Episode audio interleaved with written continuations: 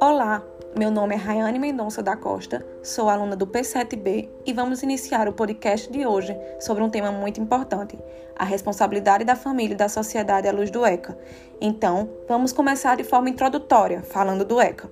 O ECA tornou-se lei federal em 13 de julho de 1990, lei número 8069, quando aprovado pelo Congresso Nacional e sancionado pelo então presidente da República, Itamar Franco. O mesmo foi criado para proteger nossas crianças e adolescentes, garantindo aos mesmos todas as oportunidades e facilidades, a fim de lhes facultar o desenvolvimento físico, mental, moral, espiritual e social, em condições de liberdade e dignidade.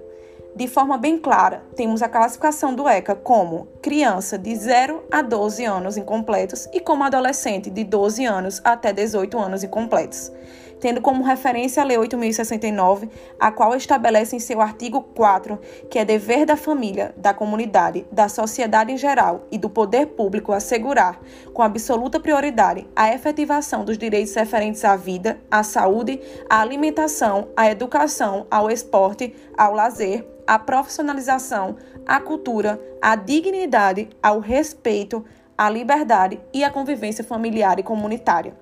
A garantia de prioridade compreende então três quesitos: a primazia de receber proteção e socorro em quaisquer circunstâncias, precedência de atendimento nos serviços públicos ou de relevância pública e então preferência na formulação e na execução das políticas sociais públicas. Então, na interpretação desta lei, leva-se-ão em conta os os fins sociais a que ela se dirige, as exigências do bem comum, os direitos e deveres individuais e coletivos e a condição peculiar da criança e do adolescente como pessoas em desenvolvimento.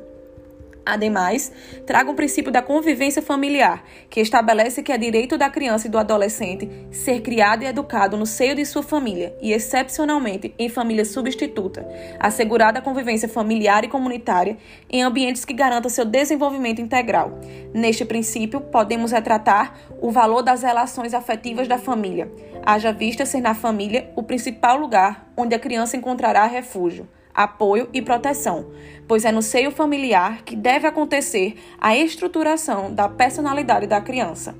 Leve-se em consideração que o papel dos pais e responsáveis não se limita a providenciar a alimentação, saúde, educação, lazer, mas acima de tudo, a criança e o adolescente devem encontrar no seio familiar um ambiente que lhe garanta um elo de amizade, amor, de compreensão, pois em virtude do que foi relatado, estabelecemos que a convivência familiar significa respeitar seu direito de personalidade e garantir-lhe a dignidade.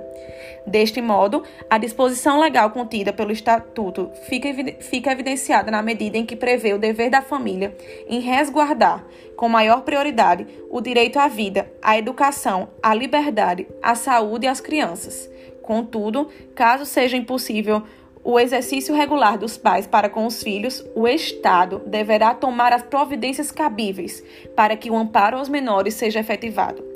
Concluímos então, de maneira detalhada, o Estatuto da Criança e do Adolescente, bem como a Convenção da Proteção Integral, dão ensejo aos fatores que submergem a formação social, psíquica, física dos menores em fase de desenvolvimento e que tanto necessitam de uma base familiar verdadeiramente boa Contudo, o descumprimento indesculpável dos deveres relacionados à educação dos filhos faz incidir as medidas previstas no artigo 129 do Estatuto da Criança e do Adolescente, sendo a mais grave a destituição do pátrio poder, poder familiar, bem como ainda possivelmente constituir crime de abandono intelectual, punido com detenção de 15 dias a um mês ou multa.